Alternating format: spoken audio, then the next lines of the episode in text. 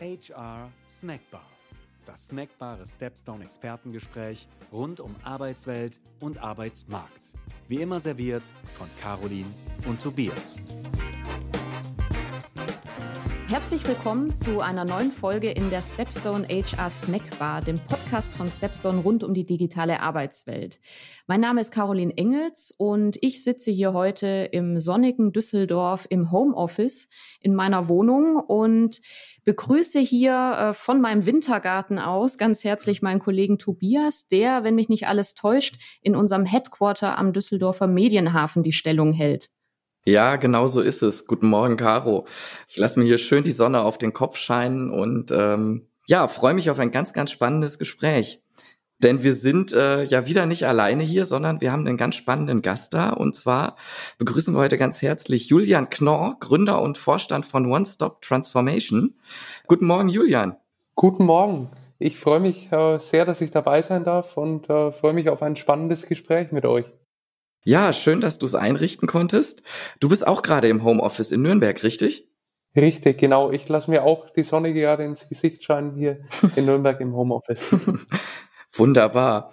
Und du hast uns im Vorgespräch schon gesagt, wir sind ja hier in unserer Snackbar, dass du dir einen Kaffee bestellst. Ähm, darüber freuen wir uns natürlich. Wir können verraten, es ist morgens hier bei uns allen zusammen und da hilft natürlich ein bisschen Koffein für das äh, Gespräch, für die Aufmerksamkeit. Und während unser virtueller Barkeeper den sorgsam wie immer zubereitet, wir sind ja hier nicht wie bei Markus Lanz und äh, stellen irgendwie unsere Gäste äh, etwas gleichgestellt vor, sondern ich glaube, das kannst du äh, sogar am besten machen. Vielleicht kannst du unseren Zuhörern einmal kurz erzählen, wer du bist, was du machst und worum es bei One Stop Transformation geht. Sehr gerne. Also erstmal danke auch äh, natürlich für den virtuellen Kaffee, äh, weil das tatsächlich mein Lieblingsgetränk ist und ähm, ja, Kaffee bei mir jeden Tag eine wichtige Rolle einnimmt. Neben dem Kaffee habe ich ein anderes ganz großes Herzensthema und das ist das digitale Mindset und das bringt mich dann auch gleich schon zu One-Stop Transformation. Ich bin in Nürnberg geboren, aufgewachsen, hatte dann ursprünglich mal BWL mit Schwerpunkt Produktmanagement studiert und wollte dann nach zwei Auslandsaufenthalten in den USA zum Arbeiten, eigentlich gerne in eine große Strategieberatung einsteigen und habe dann relativ schnell bei den Interviews gemerkt, hm, das ist eigentlich nicht so wirklich das, was ich als relevant betrachte, da ich davor in meiner Zeit, in der ich freiberuflich nach dem Studium gearbeitet habe, nämlich an der Schnittstelle von HR und Business Transformation, immer wieder gemerkt habe, dass es eben auf die Soft Skills ankommt. Mhm. Zum Beispiel, wie gehe ich mit Scheitern um, wie gehe ich mit neuen Projekten um, mit veränderten Umweltbedingungen und habe mich dann dagegen entschieden, in eine Beratung zu gehen und habe gesagt, okay, freiberuflich ist aber jetzt hier für mich auch dann die Grenze gekommen. Ich würde gern den nächsten Schritt gehen und so kam die Gründungsidee für One-Stop Transformation als One-Stop Shopping Beratung für die Transformation. Was bedeutet das jetzt konkret? Wir unterstützen Unternehmen dabei, sich in der Transformation zurechtzufinden mit einem ganz speziellen Fokus, nämlich dem Mindset der Mitarbeiterinnen und Mitarbeiter, wie man dieses analysieren kann und dann im nächsten Schritt auch gezielt weiterentwickeln kann. Wir sind mittlerweile ein Team von zwölf Personen und äh, sitzen in unserem Büro in Nürnberg, wobei ein Kollege zum Beispiel auch ähm, aus Frankreich kommt und aus Frankreich heraus arbeitet. Alles klar. Und ähm, wenn mich nicht alles täuscht, habt ihr oder hast du das Unternehmen 2018 gegründet? Ist das richtig? Richtig, genau. Ähm, Anfang 2018 war die Gründung. Äh, damals noch war das Thema Mindset noch eigentlich ein, oder hatte es noch niemand so wirklich im Mund. Mittlerweile ist das ja wirklich ein Buzzword geworden mhm. und wir sind sehr froh, dass wir schon eben seit knapp drei Jahren dazu auch Forschung betreiben, weil uns ist es ganz wichtig, bei unseren Ansätzen für die Mindset-Entwicklung immer wissenschaftlich valide vorzugehen und nicht einfach, ich sag's mal salopp, eine Kaffeesatzleserei zu betreiben. Ich glaube, das ähm, Thema, du hast ja schon Buzzword gesagt und äh, Kaffeesatzleserei, da werden wir auf jeden Fall später auch nochmal genauer drauf eingehen. An der Stelle muss man vielleicht, das darf man ja bei Männern machen, dass man das Alter erwähnt, auch nochmal sagen, du bist ja erst 28, das heißt, du hast mit 26 dein eigenes Unternehmen gegründet, was ich äh, ja immer total bewundernswert finde und irgendwie nochmal erwähnenswert finde an dieser Stelle. Genau, zum Thema Mindset. Also wir sprechen heute vor allem über das Thema hm, Digital Mindset. Ihr nennt euch ja auch die Mindset Company, so im Untertitel. Ich glaube, du hast ja auch gesagt, vor ein paar Jahren war der Begriff Mindset noch gar nicht so geläufig. Ich kann mir vorstellen, dass es auch vielleicht daran liegt, dass es sehr schwierig ist, den Begriff ins Deutsche zu übersetzen. Ich glaube, wenn ich jetzt so überlege, es fällt mir eigentlich keine gute griffige Übersetzung ein. Wie würdest du denn im Deutschen, also wenn du es ins Deutsche übersetzen müsstest, das am ehesten umschreiben? Das ist wirklich äh, eine große Herausforderung, weil es gibt keine eins zu eins Übersetzung mhm. vom Englischen ins Deutsche. Ein Wort, auf welches wir häufig zurückgreifen, weil es das aus unserer Sicht am nächsten trifft, ist Mentalität. Mhm. Und zwar, ich würde mal ganz kurz einsteigen, was digitales Mindset überhaupt ist. Also wir reden hierbei nicht über eine Haltung, weil sich eine Haltung sehr schnell ändern kann. Jetzt habt ihr mir vorhin so ein kurzes Beispiel dazu. Ihr habt mir vorhin einen virtuellen Kaffee angeboten. Gerade ist es vormittags. Sage ich, ja, habe ich richtig Lust drauf. Wenn ich heute Nacht um eins von euch geweckt werden würde, aus dem Tiefschlaf, und ihr sagt, willst du jetzt einen Kaffee? Würde ich dankend ablehnen. Das heißt, meine Haltung zum Thema Kaffee hat sich aufgrund der Veränderung einer einzigen Umweltbedingung, nämlich der Zeit, komplett gedreht. Mhm. Mindset verändert sich aber nicht so schnell, sondern Mindset ist tiefliegender. Jetzt reden wir aber beim Mindset auch nicht über unveränderbare Persönlichkeitseigenschaften, sondern über Persönlichkeitseigenschaften, die verändert werden können, es aber einer Ausdauer und Kontinuität bedarf, um diese Eigenschaften auch zu verändern. Das heißt, wir sind, wenn ihr euch das bildlich vorstellt, zwischen Haltung und unveränderlichen Persönlichkeitseigenschaften und somit im Bereich eigentlich, was am nächsten kommt, der Mentalität. Was hat jetzt der Begriff digital davor noch zu suchen? Weil wir beim digitalen Mindset uns Themen anschauen, die für die Zukunft relevant sind und die gerade in der digitalen Transformation essentiell sind für die Erfolgsfähigkeit von Unternehmen, aber auch der eigenen Leistungsfähigkeit in der Zukunft.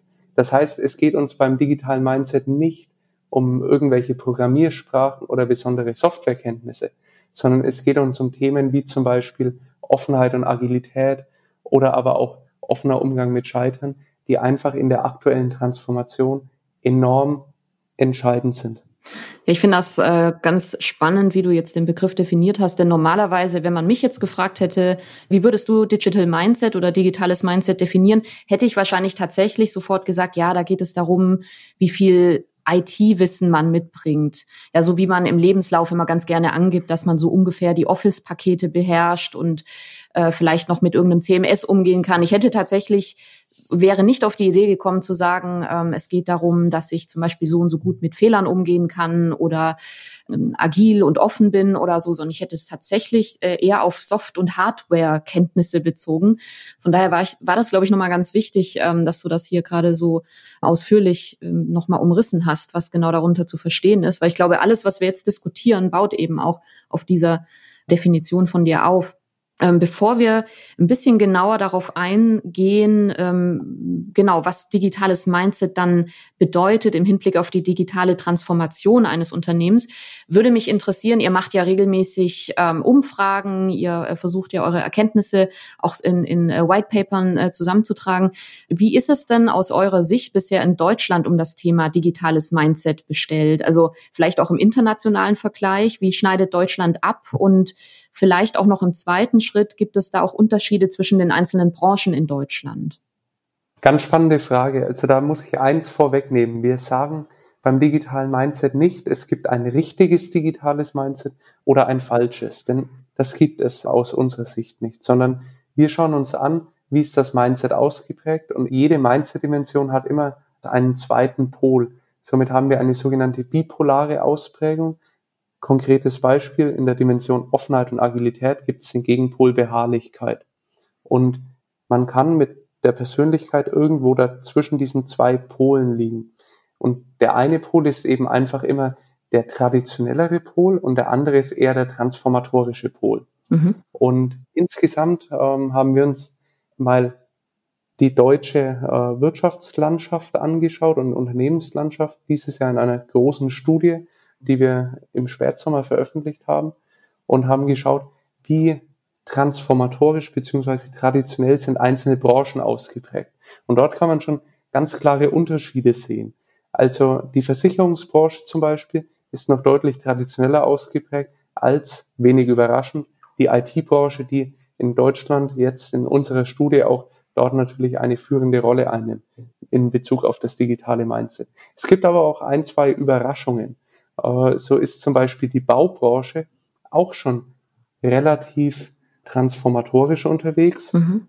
Und ähm, auf der anderen Seite Medien und Druck sind noch eher traditioneller unterwegs. Also wo wir auch gedacht hatten, Mensch, Medien, die sind seit Jahren eigentlich in der Transformation und hatten dort auch einen gewissen Vorsprung, weil das eine Branche war, die als erstes auch betroffen worden ist, ist aber von der Mindset-Ausprägung noch eher traditionell. Hm. Im internationalen Vergleich, dort haben wir jetzt keine wissenschaftlichen Zahlen.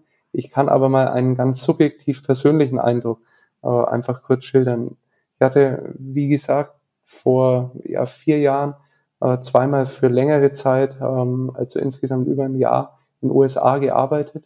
Und dort ist das Mindset deutlich offener und deutlich mehr auf Wandel ausgelegt. Hm. Zumindest in den Bereichen, wo ich unterwegs war ähm, und auch in den Regionen, in denen ich unterwegs war. Hm.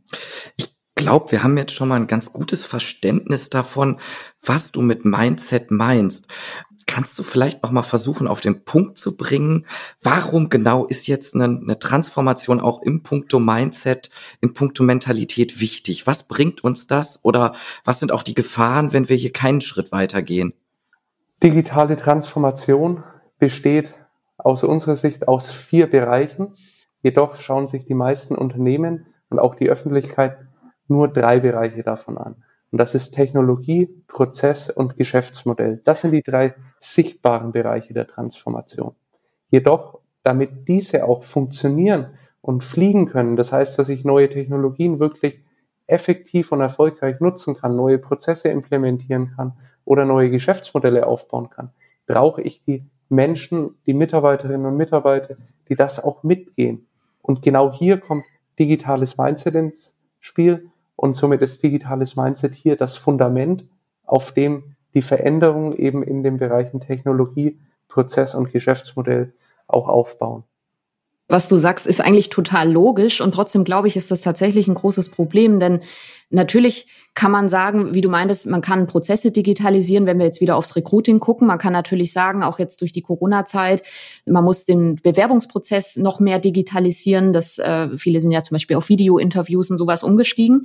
Und das ist auch alles wichtig, aber es ist natürlich klar, du kannst du musst natürlich auch äh, Mitarbeiter haben, die die Offenheit haben und die Neugier und die, die Bereitwilligkeit, diese digitalen neuen Möglichkeiten auch zu nutzen. Ich glaube, das ist auch nicht selten vorgekommen. Das hat man ja auch, wenn man sich so ein bisschen durchgelesen hat über Erfahrungsberichte, dann hat man ja auch gelesen, es gab ähm, Unternehmen, die gesagt haben, so von heute äh, ab äh, nutzen wir nur noch zum Beispiel Skype for Business oder Teams oder äh, Zoom und was es da alles für Lösungen gibt. Und die einen haben gesagt, ja super, finde ich cool, nutze ich privat auch. Und die anderen haben gesagt, ja ist ja toll, dass wir das jetzt so nutzen, aber wie funktioniert das? Also das finde ich, eigentlich ist es total logisch zu sagen, die Menschen müssen ja mitgedacht werden. Ein, ein tolles Programm bringt ja nichts, wenn das niemand nutzen will und kann. Und scheinbar liegt aber genau da ein großes Problem. Und ich glaube, dass wir da jetzt ähm, noch ganz, ganz viel zu dem Thema auch noch äh, diskutieren können. Was mich noch interessieren würde, wenn wir jetzt davon sprechen, man muss den Menschen mitdenken, man muss dafür sorgen, dass die Mitarbeiter da in diesem, in diesem Prozess der digitalen Transformation berücksichtigt werden. Habt ihr denn Erkenntnisse darüber, ob es Unterschiede gibt in Bezug zum Beispiel auf das Alter. Also könnte man zum Beispiel sagen, also wenn man das jetzt ganz oberflächlich vielleicht betrachtet, dass Branchen, in denen die Altersstruktur höher ist, dass die beispielsweise vom Mindset her nicht so weit sind wie Branchen, wo die Altersstruktur eher jünger ist? Oder ist das jetzt zu oberflächlich gedacht? Eine super spannende Frage und eine Frage, die wir auch oft gestellt bekommen, weil so in der allgemeinen Wahrnehmung häufig das Alter irgendwie mit dem Thema Transformation korreliert.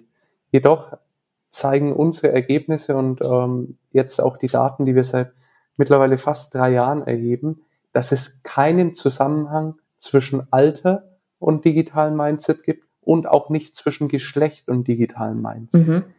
Ab und zu und aber auch nur in ganz, ganz kleinen Korrelationen stellen wir einen Zusammenhang zwischen Führungsebene und Mindset äh, fest. Und zwar in der Richtung, dass je höher jemand äh, eine hierarchische Führungsposition inne hat, desto eher das Mindset noch traditioneller ausgeprägt ist. Okay. Ja, mhm. interessant. Ich glaube, oder was ich jetzt noch sehr spannend fände, ist, was ihr gemacht habt, ist ja, dass ihr versucht oder daran arbeitet mit auch eurer Expertise, mit eurer, die ihr, die ihr aus euren Studien zieht, sowas wie Mindset, eben Mentalität, was ja etwas erstmal gar nicht Greifbares ist.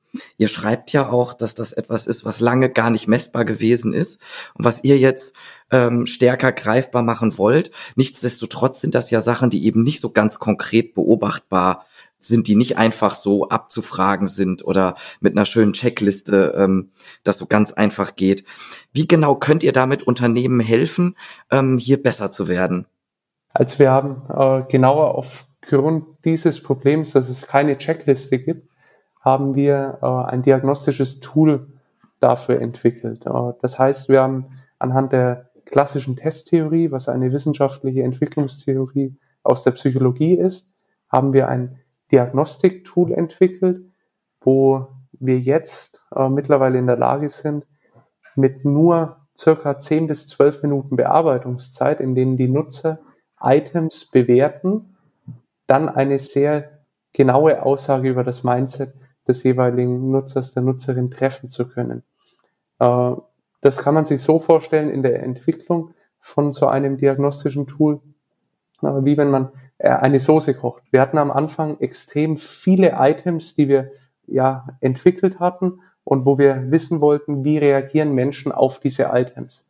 Jetzt wurden diese Items von ganz, ganz vielen Menschen in unserer Versuchsgruppe ausgefüllt und danach haben wir uns die Ergebnisse angeschaut und haben gesehen, welche Items werden richtig interpretiert, welche bieten vielleicht zu viel Interpretationsspielraum und so berechnet man Trendschärfen und kann dann Items zusammenfassen, wieder clustern und macht dann diesen Prozess immer und immer wieder. Und jetzt kommt das Soße-Kochen hier wieder ins Spiel. Am Anfang, wenn ich eine Soße koche, habe ich extrem viel Flüssigkeit und wenig Geschmack. Und je mehr ich das Ganze einkoche, desto weniger Flüssigkeit habe ich. Und der Geschmack wird aber in, immer intensiver. Und genau das haben wir nach und nach gemacht, so dass wir heute mit sehr wenigen kurzen, aber ganz knackigen Items, die bewertet werden von den Nutzern, auf eine sehr hohe Qualität der Aussagen kommen. Und ähm, am Ende des Tages ist das ein browserbasiertes Online-Tool, was wir entwickelt haben, nennt sich Digital Competence Indicator oder kurz DCI. Und damit können Mitarbeiterinnen und Mitarbeiter von Unternehmen ihr digitales Mindset analysieren und das dann für verschiedene Zwecke nutzen. Zum einen im Recruiting, ähm, um zum Beispiel ein besseres Matching herzustellen im Soft-Skill-Bereich wenn zum Beispiel der DCI schon von Kandidatinnen und Kandidaten durchgeführt wird, oder aber auch, wenn wir über bestehende Mitarbeiterinnen und Mitarbeiter sprechen, kann das die Ausgangssituation für eine gezielte Personalentwicklung sein. Denn auf einmal kenne ich den Ausgangspunkt im Bereich Mindset und Soft Skills und kann die Entwicklungsangebote individualisieren und personalisieren. Das heißt, also um jetzt mal das ein bisschen, ein bisschen eine blöde Frage zu stellen, wenn ich jetzt sagen will, ich möchte ich möchte in meinem Unternehmen ermitteln, wie es um das digitale Mindset der Belegschaft, also des gesamten Unternehmens bestellt ist. Dafür würde ich dann stichprobenartig einfach einem Teil der Belegschaft oder äh, mit einem Teil der Belegschaft diesen äh, Digital Competence Indicator machen und dann einfach sagen, so der, der Durchschnitt, der Mittelwert stellt dann dar, wie es um das Mindset meines Unternehmens bestellt ist. Also würde, würde man da so vorgehen? Ja, so kann man vorgehen, jedoch muss es gar keine Stichprobe sein, sondern durch die kurze Durchführungszeit äh, kann man das ja auch zum Beispiel für alle Mitarbeiterinnen und Mitarbeiter verfügbar machen, weil dann kann ich mir auch wieder in einem aggregierten Report natürlich dann anschauen, welches, welcher Unternehmensteil ist wie vom Mindset her ausgeprägt, mhm. äh, welcher Teilkonzern ist wie ausgeprägt und dann das Gesamtunternehmen. Und so kann ich mir anschauen, wenn ich dann ein Matching mit der Strategie mache, sind denn meine Mitarbeiterinnen und Mitarbeiter für das, was ich vorhabe, schon gewappnet oder müssten wir vielleicht noch Entwicklungsmaßnahmen anstoßen? Und im nächsten Schritt bieten wir dann eben an, diese Entwicklungsmaßnahmen durchzuführen. Äh, wir haben eine eigene Lernplattform dafür gebaut, die jedem Nutzer individualisierte Lerninhalte ausspielt über ein Jahr in einem Lernpfad, sodass ein kontinuierliches äh, Lernen und eine kontinuierliche Mindset-Entwicklung möglich ist und dann die Lernplattform, die sich MIA nennt, auch wirklich ein individueller Lernbegleiter ist. Okay, alles klar. Gut, danke. Dann ähm, habe ich das auch soweit verstanden. Dann würde ich ganz gerne nochmal zusammenfassen. Also ich habe mir, ähm, es gibt übrigens eine tolle ähm, Webseite zum Thema Digital Competence Indicator oder DCI. Die packen wir auch in die Show Notes, also den Link dazu. Ähm, und da ist nochmal schön übersichtlich dargestellt, wie das alles jetzt funktioniert. Also du hast ja gerade schon von diesen Items gesprochen. Du hast vorhin schon ein paar Sachen ähm, angerissen, wie zum Beispiel, dass es wichtig ist, dass man kreativ ist oder dass eine gewisse äh, Fehlerkultur vorherrscht. Ähm, um das nochmal für die Zuhörer zusammenzufassen. Also es gibt im Endeffekt sechs erfolgskritische Dimensionen. Ich glaube, ihr nennt das äh, erfolgskritische Dimensionen.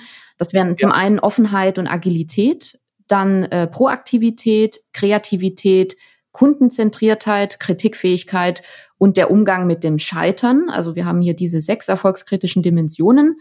Das sind Dimensionen, die nicht direkt beobachtbar sind, die also so ein bisschen im Verborgenen sind. Und ähm, dann wird eben basierend auf diesen sechs Dimensionen geschaut, inwiefern eine Ausprägung innerhalb dieser Dimension stattfindet. Du hattest ja vorhin auch von Polen gesprochen. Und am Ende, und das fand ich nochmal ganz spannend, ähm, kommen wiederum sogenannte digitale Typen raus. Also ihr habt vier, glaube ich, digitale Typen identifiziert und zu welchem Extrem man im Bereich der digitalen Typen ausgeprägt ist, basiert wiederum auf diesen erfolgskritischen Dimensionen. Habe ich das jetzt so einigermaßen richtig zusammengefasst? Richtig, danke für die Zusammenfassung. Und bei den Typen ist mir noch eins ganz wichtig zu erwähnen. Die digitalen Typen dienen nicht dazu, die Nutzerinnen und Nutzer in Schubladen zu kategorisieren, mhm. sondern es geht vielmehr darum, das Ergebnis greifbarer zu machen. Wir haben über 15.500 verschiedene Mindset-Ausprägungen, die dann aus diesen sechs Dimensionen herauspurzeln. Das ist extrem schwierig greifbar, wenn ich meinen Report erhalte äh, als Nutzer. Das heißt, mit diesen Typen bekomme ich dann eine aggregierte Form nochmal und ich kann damit schnell sagen, wie ich denn mit meinem Mindset ausgeprägt bin. Und das Feedback lautet eben, ich bin zu so und so viel Prozent Typ 1, zu so und so viel Prozent Typ 2, zu so und so viel Prozent Typ 3 zum Beispiel. Mhm. Die vier digitalen Typen sind der digitale Hinterfrager, der digitale Befürworter, der digitale Nerd und der digitale Brückenbauer. Und jeder dieser Typen hat Stärken und hat auch Werte für das System und für die Organisation. Das heißt, auch hier gibt es überhaupt keine Wertung sondern es geht uns nur um eine objektive Standortanalyse. Mhm, okay. Mhm. Jetzt frage ich mal vielleicht etwas kritisch nach. Ich sag mal, wenn ich mir zum Beispiel ähm, eure Auswertung anschaue, dann sehe ich, dass die meisten Branchen so am schlechtesten in puncto Fehlerkultur abschneiden. Das ist ja ein Aspekt, der ist ja auch nicht ganz neu, sondern das ist zum Beispiel auch was, was wir auch immer wieder herausfinden, dass das ein Punkt ist, wo wir in Deutschland einfach kulturell noch nicht so weit sind wenn ich jetzt meine Typenanalyse habe, wenn ich jetzt das dezidierte Ergebnis habe, was mache ich konkret damit? Also jetzt vielleicht sowohl ich als Mitarbeiter, aber auch, wenn ich dann das Gesamtergebnis meines Unternehmens habe, ähm, was kann ich damit machen? Kannst du uns da nochmal einen Ausblick drauf geben? Ja, also wenn ich jetzt ähm, hier zum Beispiel eine Ausprägung habe, die sehr in die Richtung Vermeidung von Misserfolg, also sehr risikoavers geht, dann würde der berechnete Lernpfad, der dahinter auch in unserer, äh, auf unserer Lernplattform dann ausgegeben wird, würde viele Inhalte rund um das Thema Fehlerkultur und Scheitern mit beinhalten. Und Inhalte heißt in diesem Fall Lerninhalte als Mischung aus Videos, Podcasts, Texten und diese Inhalte sollen dann zum Nachdenken anregen und nach jedem Inhalt kommt auch immer wieder eine Reflexionsfrage, sodass das gerade Gelesene, Gehörte oder Gesehene auf die eigene Umweltbedingungen angewendet werden kann und vor allem auch reflektiert werden kann. Und so kann nach und nach ein, eine Mindset-Entwicklung im Bereich offener Umgang mit Scheitern auch angestoßen werden. Denn das Problem in diesem Bereich ist, das ändert sich nicht von heute auf morgen und es gibt auch kein Tool, was mich dabei unterstützen kann, weil das einfach so ein weiches Thema ist. Und am Ende wird sich ein Unternehmen nur Richtung offenerem Umgang mit Scheitern entwickeln können, wenn sich ganz, ganz viele der Mitarbeiterinnen und Mitarbeiter auch in diese Richtung entwickeln. Weil damit entsteht auch eine offenere Scheiterkultur. Mhm. Also ich finde, ähm, was du gesagt hast, das hattest du am Anfang nochmal angerissen, ist, glaube ich, nochmal wichtig zu betonen. Also es ist einfach ein langwieriger Prozess. Es ist ein Thema, ähm, man kann jetzt nicht sagen, oh, wir wir sind, wir gehen nicht so gut mit dem Thema Scheitern um. Das müssen wir jetzt ab morgen anders machen, sondern es ist tatsächlich was, wo von der Geschäftsführung, das muss auch vorgelebt werden, dass man einen Wandel anstrebt. Also wir sprechen ja hier von Change Management auch und dass das wirklich nichts ist, wo man, äh, wo man sagt, da nimmt man den Zauberstab und zeigt einmal irgendwie auf die Mitarbeiter und dann hat sich das erledigt. Also ich glaube, das ist mit vielen Themen so, dass man tatsächlich sich bewusst werden muss, dass man da auch Geduld haben muss und dass das nicht von heute auf morgen geht. Und ähm, ich glaube, mit allem, was, was wir jetzt schon angesprochen haben, ist, ist ziemlich klar, dass Digital Mindset eben nicht nur ein Buzzword ist. Das ist ja manchmal so der Vor äh, Vorwurf gewesen, so nach der digitalen Transformation ist jetzt Digital Mindset so das nächste Buzzword, auf das alle aufspringen. Ich glaube, ähm, du hast jetzt ziemlich deutlich auch gezeigt und aufgeklärt, dass das ein unheimlich wichtiges Thema ist, dass es ein, ein langwieriger Prozess ist, auf den man sich einstellen muss und zu dem man bereit sein muss wenn ich, also nehmen wir mal an, du, du hast mich jetzt zum Beispiel überzeugt. Ich finde, ähm, nehmen wir an, ich bin im Unternehmen XY, ich bin der Meinung, dass wir in Sachen digitaler Transformation wirklich noch Potenzial haben. Du hast mich überzeugt, dass das Thema Digital Mindset ein wichtiges Thema ist. Und jetzt müsste ich natürlich meinen Chef oder die Geschäftsführung davon überzeugen, in dieses Thema zu investieren. Was, welche Argumente würdest du mir jetzt äh, an die Hand geben, damit ich die Entscheider, ähm, die dann auch über das Budget zum Beispiel verfügen, überreden kann, jetzt zu sagen, okay, wir gehen das Thema an, wir investieren? Genau das ist, war so die Blackbox, vor der ganz viele Unternehmen auch stehen. Und das haben wir uns in der aktuellen Studie auch mal angeschaut. Und zwar, welche harten wirtschaftlichen KPIs stecken denn wirklich hinter diesen Mindset-Dimensionen? Ich möchte mal gerne ein paar rausnehmen. Mhm. Zum Beispiel gibt es im deutschen Mittelstand äh, nur in der durch eine Entwicklung in der Dimension Proaktivität und unternehmerische Handlungsorientierung in acht Jahren ein Wertschöpfungspotenzial von 6,8 Milliarden Euro, was gehoben werden kann. Das mal in Richtung Umsatz- und Wertschöpfungspotenzial. Wenn wir aber auf andere Themen schauen, wie zum Beispiel Arbeitszufriedenheit, steigert sich nur durch die Entwicklung in der Dimension Kreativität und Gestaltungsmotivation um bis zu 20 Prozent. Mhm. Erhöhte Arbeitszufriedenheit führt natürlich dann auch wieder zu einer geringeren Fluktuation, führt zu einer geringeren Wiederbesetzungsquote und wieder, geringeren Wiederbesetzungskosten natürlich auch. Und gleichzeitig führt die eine andere Dimension, nämlich Kundenzentriertheit, ähm, zu einer größeren Innovationskraft und Zukunftsfähigkeit um bis zu 3,5 Prozent. Ähm, das heißt, hier sind wirklich harte wirtschaftliche Kennzahlen auch dahinter. Ja, das sind natürlich sehr gute Argumente, mit denen sich, glaube ich, der eine oder andere dann doch relativ schnell überzeugen lässt, weil die Frage kommt ja dann immer nach dem Return on Invest. Und gerade wenn man mhm. eigentlich auf den ersten Blick von weichen Faktoren spricht, dann denkt man ja, da, da kann ich ja nicht mit, mit Kennzahlen, mit, mit Fakten kommen, aber das Gegenteil ist ja scheinbar der Fall. Also ihr habt ja wirklich sehr, sehr gute äh, zahlenbasierte Argumente an der Hand, äh, mit denen man wirklich sehr gut begründen kann, warum man das Thema ähm, angehen möchte und am Ende auch tatsächlich messbar ähm, zeigen kann, dass das zum Erfolg geführt hat. Aber auch hier denke ich, ähm, muss man wahrscheinlich dann auch dazu sagen, wenn man jetzt versucht, die Entscheider zu überzeugen, dass das halt auch nicht von heute auf morgen sichtbar ist. Also dass man nicht davon ausgehen kann, wenn man jetzt äh, das Thema wirklich auf die Straße bringen möchte und verstärkt angehen möchte, dass man da nach sechs Monaten ähm, dann tatsächlich schon die ersten großen Ergebnisse wahrscheinlich vorweisen kann.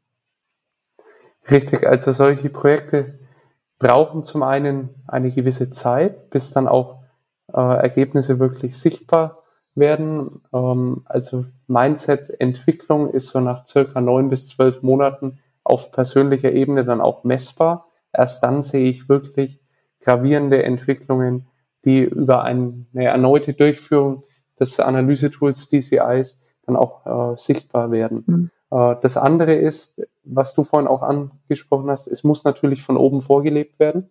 Also es nutzt mir nichts, wenn ich sage, liebe Mitarbeiterinnen und Mitarbeiter, arbeitet mal bitte an eurem Mindset und zum Beispiel an dem Bereich, an dem Thema offener Umgang mit Scheitern.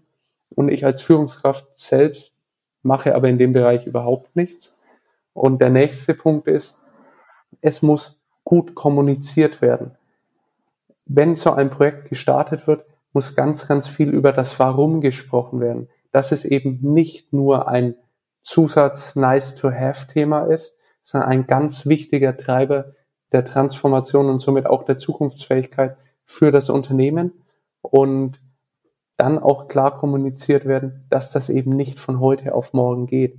Denn mit diesem Ansatz werden viele Personalentwicklungsansätze, wie sie heute gefahren werden, natürlich auf den Kopf gestellt weil unser Lernansatz dann für die Entwicklung ist ein Microlearning-Ansatz. Das heißt, ganz viele Inhalte in kurzen Einheiten, die ich aber orts- und zeitunabhängig für mich selbst äh, lernen kann und mich somit entwickle, versus wie es heute ist, zweimal im Jahr das zweitägige Präsenztraining, jetzt mal ganz überspitzt dargestellt. Das heißt, hiermit verändert sich auch die Lernkultur.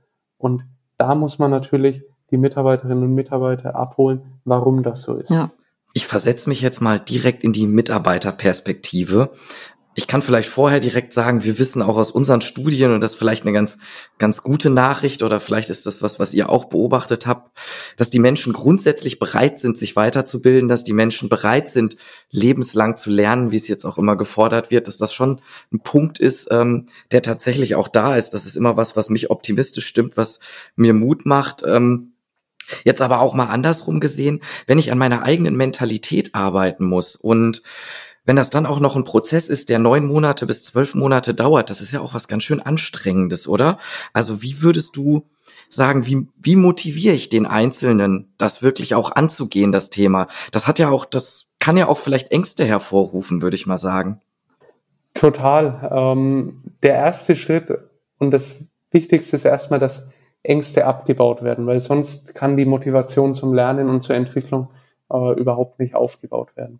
Die Ängste baue ich durch Transparenz ab, in dem Sinne, dass ich erstmal sage, hey, das Ergebnis, was du in der Diagnostik bekommst, lieber Mitarbeiter, liebe Mitarbeiterin, das ist nur für dich bestimmt. Das, da kann niemand anders Einsicht nehmen. Das heißt, es geht uns nur darum, dass du über dein Mindset Bescheid weißt. Der zweite Punkt ist, es gibt kein richtiges und kein falsches Mindset. Hab keine Angst, dass du eine gute oder eine schlechte Bewertung bekommst. Darum geht es nicht. Es geht uns nur darum, dass du verstehst, wo du im Bereich der digitalen Transformation heute stehst mit deinem Mindset und welche Potenziale du hast.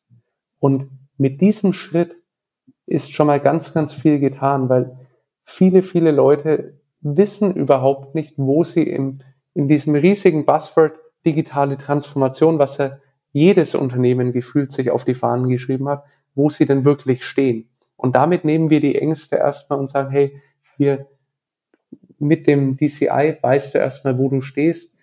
Transformation ist nichts mehr, was du wie ein Pudding mit probierst an die Wand zu nageln, was nie halten wird, sondern wir machen das für dich greifbar. Und im nächsten Schritt muss natürlich auch eine positive Lernkultur im Unternehmen etabliert werden. Und das ist auch wieder ganz wichtig, dass das vorgelebt wird, weil die Motivation wird natürlich vergrößert, wenn ich merke, meine Kollegen lernen und auch meine Führungskraft lernt äh, und auf einmal entsteht da so ein Lernflow versus, was wir leider auch schon in Unternehmen gesehen haben, dass ganz klar die Aussage getroffen wird, Lernen ist etwas für Schwache äh, und deswegen lerne ich nicht, weil ich möchte ja nicht zugeben, dass ich Dinge vielleicht noch nicht weiß. Mhm. Das heißt, hier muss eine Lernkultur auch geschaffen werden, die positiv behaftet ist.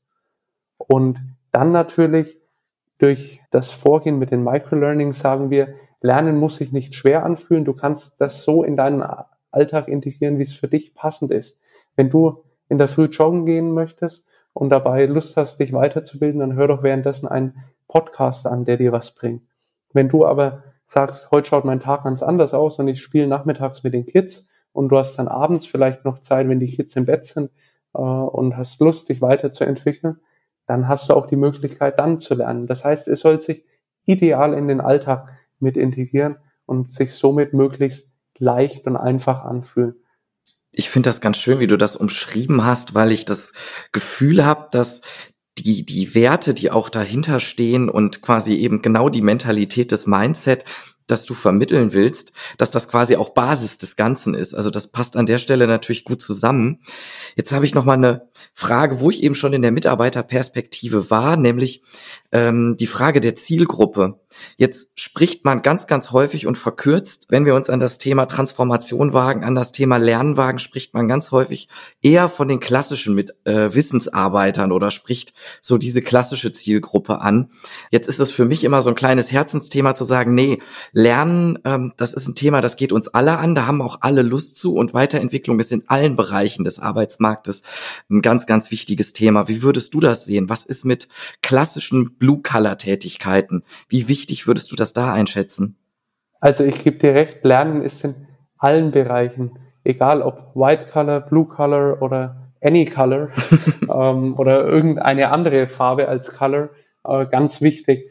Und nichtsdestotrotz muss man schauen, dass die Lernangebote dann schon auch nochmal differenziert werden. Also Mindset ist branchenunabhängig und ist auch tätigkeitsunabhängig wichtig und ausschlaggebend.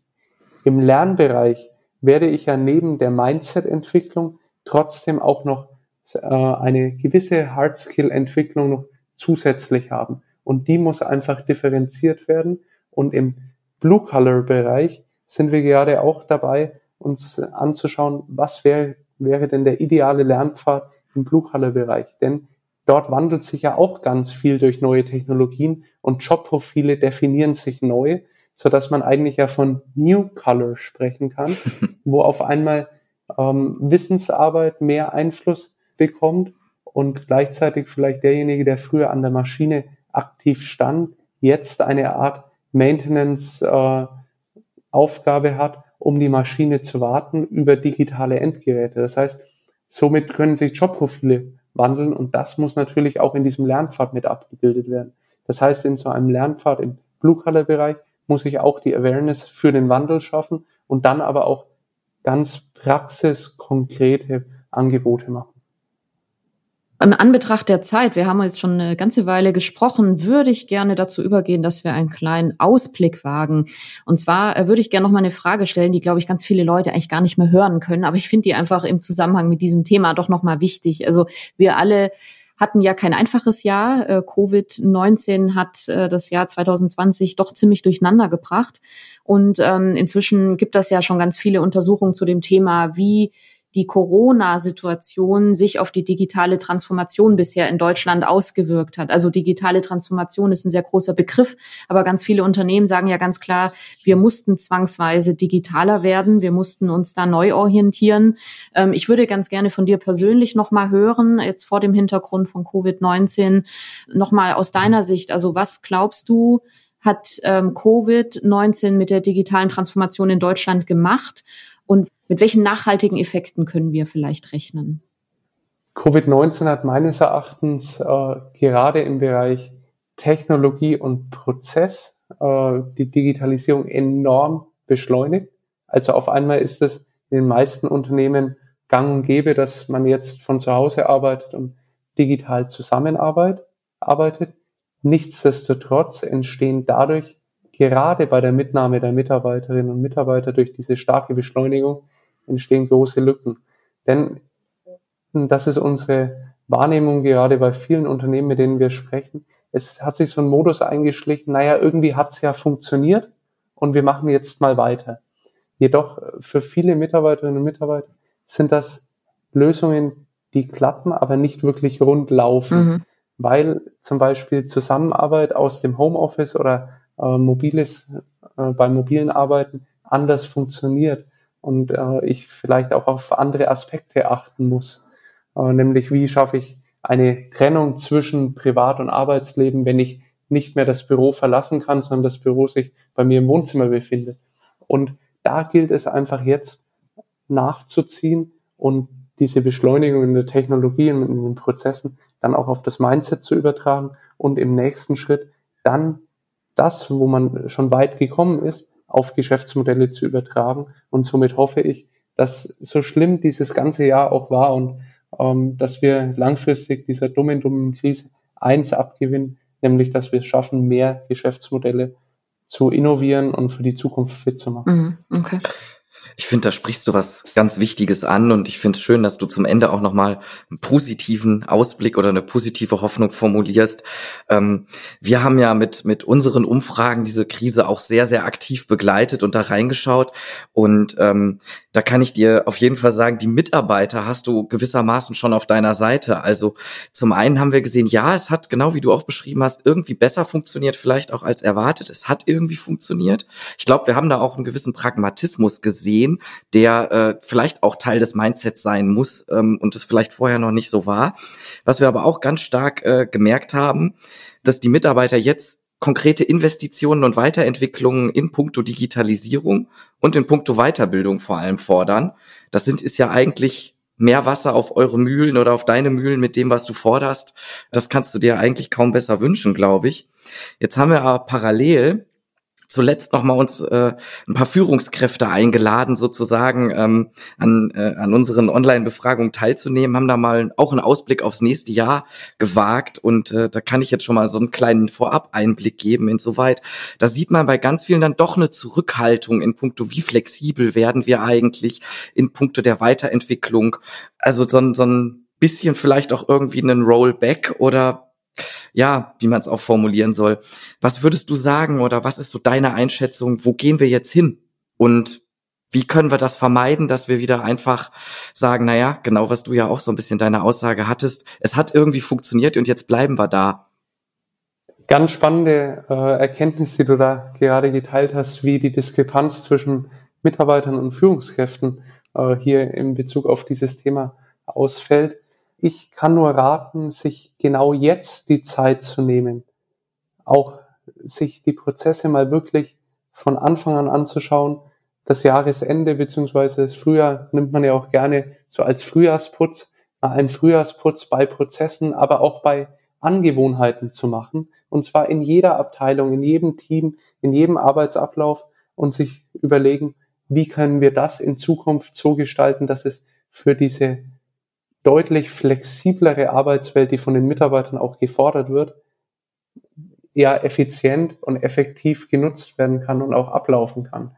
Weil womit niemandem geholfen ist, jetzt äh, dann zu sagen, okay, dann gehen jetzt alle zwei Tage auf ein Scrum-Training und dann sind wir agil und dann läuft das alles schon wieder. Nein, es müssen Grundlagen geschaffen werden und diese dann aber auch gezielt auf das Unternehmen äh, angewendet werden, weil es gibt keinen Blueprint, der für alle passt. Mhm. Äh, und gleichzeitig muss hier, und das kommt ganz schön raus, was du gerade gesagt hast, auch am Mindset der Führungskräfte natürlich angesetzt werden, weil das ist elementar für deren Führungsverständnis für flexible Zusammenarbeit. Und somit bleibt mir echt zu sagen, dass die Mitarbeiterinnen und Mitarbeiter und auch die Führungskräfte genau jetzt bitte mutig sein sollen und die Zeit nutzen sollen, um neue Dinge auszuprobieren, um dann auch mal mit kleinen MVPs sich ein bisschen vorzuwagen, was funktioniert in unserer Organisation, was funktioniert nicht.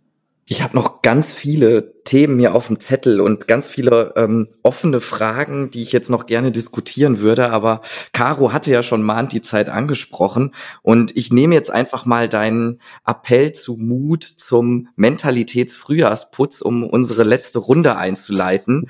Die haben wir ja auch immer ganz klassisch wie in der Bar. Wir schmeißen dich und uns hier nicht sofort oder ad hoc raus, sondern geben dir damit auch noch mal die Möglichkeit oder ja zusammenzufassen. Möchtest du uns noch irgendwas mit auf den Weg geben, was wir jetzt noch nicht besprochen haben? Oder hast du noch ein Fazit, das du vielleicht der HR-Community mit an die Hand geben möchtest? Letzte Runde. Sehr gerne. Also äh, ich hatte gerade schon das Thema Mut angesprochen. Das ist mir wirklich ganz wichtig. Seid mutig, auch die eigenen Rollen kritisch zu hinterfragen weil darin können große Chancen liegen, wenn man somit auch mal seine eigene Rolle neu definiert. Äh, und seid auch mutig gegenüber Führungskräften äh, und gegenüber Kollegen für Neuerungen auch mal nachhaltig einzustehen. Das heißt, äh, auch wenn es vielleicht mal irgendwo ruckelt bei einer Neuerung, dass man erstmal sagt, wir bleiben jetzt dabei und probieren das wirklich mal aus und schauen, ob dass wir es messbar machen können. Und zum Abschluss hat mir letztens äh, ein Gesprächspartner gesagt, und der Satz geht mir nicht mehr aus den Ohren, umarme die Zukunft. Sei einfach offen gegenüber der Zukunft und umarme jeden kleinen Bereich und äh, freu dich auf sie, weil die Zukunft kommt sowieso. Ein schönes Bild. Das macht es jetzt nicht unbedingt leichter, das Abschlussstatement zu toppen für dich, Caro. Was möchtest du noch hinzufügen? Also zum einen äh, ist mir jetzt tatsächlich schon ein guter Titel äh, direkt äh, hier äh, dargelegt worden von dir. Die Zukunft kommt sowieso, würde sich ganz gut vielleicht für diese Podcast-Folge als Überschrift äh, eignen. Ansonsten, was ich nochmal mitgenommen habe für mich, war zum einen, ähm, wir haben ja über das Thema Lernkultur gesprochen, jetzt in diesem Zusammenhang mit dem Digital Mindset. Da habe ich mir nochmal notiert, also eigentlich zwei Dinge. Zum einen wirklich, ähm, die Lernkultur muss positiv behaftet sein. Und ähm, die Lernkultur oder eine Lernkultur muss unabhängig von Ort und Zeit etabliert werden. Also äh, wenn man modern sein will, dann ist das nun mal so, dass die äh, Zeit für die Entwicklung nicht von neun bis 18 Uhr stattfindet, sondern dass es möglich sein muss für die Mitarbeiter, das einfach in ihren Arbeitsalltag so zu integrieren, auch dass es gut passt. Also das war das eine. Und das andere, ähm, was, glaube ich, mehrmals angerissen wurde, aber was, glaube unheimlich wichtig ist, nochmal als Fazit wirklich, ist, wenn es darum geht, eine Transformation anzustoßen, egal welche Transformation es ist, dann muss man davon weggehen, nur Dinge zu betrachten wie Technologien, die man einführen will, Prozesse, die man verändern will, Geschäftsmodelle, die man ändern will, sondern man darf nie vergessen, wenn man sich strategisch ausrichtet, den, die Mitarbeiter mitzudenken. Und das ähm, ja, ist, ist für mich nochmal was, was ich mitgenommen habe. Die, die Mitarbeiter mitzudenken strategisch, das bleibt, glaube ich, sehr häufig auf der Strecke. Ja, das finde ich auch einen tatsächlich sehr wichtigen Punkt. Und du hattest äh, es auch gerade schon angesprochen, dass Lernen und Weiterbildung eben nicht einfach mit einem zweitägigen Workshop getan ist, sondern dass das ein dauerhafter, nachhaltiger Prozess sein muss. Ähm, das ist etwas, das habe ich mir hier definitiv mitgenommen und dafür auch nochmal gute Argumente zum einen an die Hand bekommen und zum anderen auch eine Idee, wie das funktionieren kann. Das fand ich total spannend wie ich das ganze Gespräch total spannend fand. Deswegen bleibt mir an der Stelle nur noch Danke zu sagen. Danke, Julian, dass du bei uns warst und uns diesen Einblick und auch die, deine Zukunftsprognosen mit an die Hand gegeben hast. Ähm, ja, vielen Dank, dass du hier warst. Vielen Dank euch für die Einladung, hat riesig Spaß gemacht. Super, ich fand's auch klasse. Wir würden uns freuen, wenn du mal wieder in die Bar kommst und äh, ja, lass dir deinen Kaffee schmecken und bis zum nächsten Mal. Mach's gut. Ciao. Und schon wieder Sperrstunde in der Stepstone HR Snackbar. Wir freuen uns immer über ein kleines Trinkgeld in Form von Feedback, Anregungen und Themenvorschlägen unter podcast at stepstone.de. Frische Wissenssnacks rund um die Arbeit heute und morgen servieren wir unter www.stepstone.de slash wissen. Und für die After Hour zu unserem Podcast lautet die Empfehlung des Hauses www.stepstone.de slash hr-podcast. Bis zum nächsten Mal in der HR Snackbar von Stepstone.